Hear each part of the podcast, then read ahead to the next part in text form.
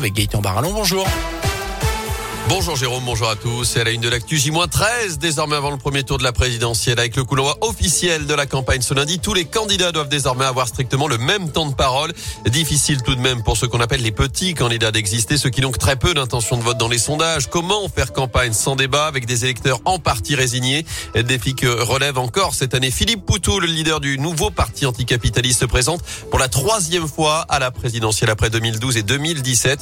Il était hier en meeting à Clermont-Ferrand. Il a notamment répété qu'il ne voulait pas être président de la République, mais que cette campagne devait surtout donner un élan au futur combat. Philippe Poutou qui en a aussi profité pour répondre à Jean-Luc Mélenchon qui monte dans les sondages et qui se présente comme le seul vote utile à gauche. Euh, Mélenchon, il a une perspective politique et de gagner et de dire que en fait la révolution c'est dans les urnes et que s'il gagne, eh bien on règle tout. Euh, nous on pense pas du tout. Quoi. Même s'il gagne, on réglera pas tout parce que le monde est beaucoup plus complexe que ça. Malheureusement, la, la perspective du vainqueur c'est quand même plutôt à droite ou à l'extrême droite. On a intérêt à se préparer à, à, à se défendre parce qu'il y a des attaques qui vont venir. C'est un peu tout ça qu'on veut faire vivre. Et puis même l'idée que oui, il faut reconstruire la gauche, parce que là, de ce point de vue-là, on voit bien l'état lamentable de la gauche, mais pas le reconstruire euh, à l'image de ce que c'était. Il faut autre chose qui soit l'outil euh, des opprimés ou de, de, de, des gens d'en bas pour, pour, se défendre et préparer les ripostes qui sont nécessaires. Et dans le programme du nouveau parti anticapitaliste porté par Philippe Poutou, on retrouve notamment la retraite à 60 ans, la réduction du temps de travail ou encore un revenu minimum de 1800 euros net pour tous. Alors à 13 jours du premier tour, votre choix est-il fait pour cette présidentielle? C'est notre question du jour sur radioscoop.com. Les rendez-vous s'enchaînent, en tout cas pour les candidats. Euh, Jean-Luc Mélenchon était au Prado à Marseille hier, Éric Zemmour au Trocadéro, Yannick Jadot au Zénith de Paris. Jean Lassalle a lui fait escale chez nous ce dimanche. Il était à Saint-Jean-Saint-Maurice-sur-Loire dans le Roillet pour la suite de son Tour France en bus, alors qu'Emmanuel Macron tiendra lui son premier meeting ce samedi à Paris. Dans l'actu également, un choc et une immense tristesse. Les mots de Gaël Perdriau, le maire de Saint-Etienne, qui réagit à la disparition brutale de son homologue de Saint-Étienne, Jean-Marc Télisson, décédé vendredi soir à l'âge de 69 ans.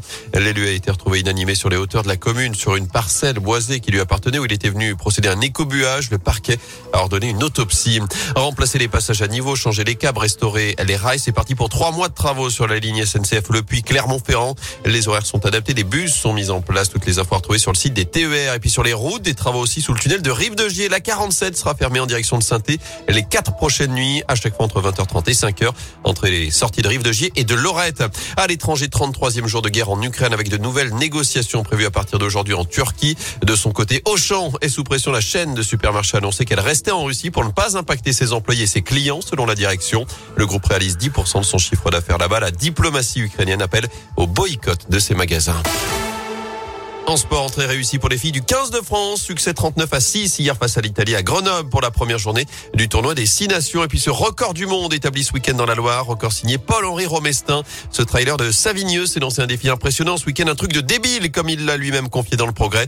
Pendant 48 heures, il a couru sur un sentier d'un peu moins d'un kilomètre à Essertine en Châtelneuf, c'est juste à côté de Montbrisson. L'aller en montée, le retour en descente, objectif enchaîner le plus possible de déniveler positif et négatif en deux jours. Résultat 24 240 3 mètres de dénivelé au total.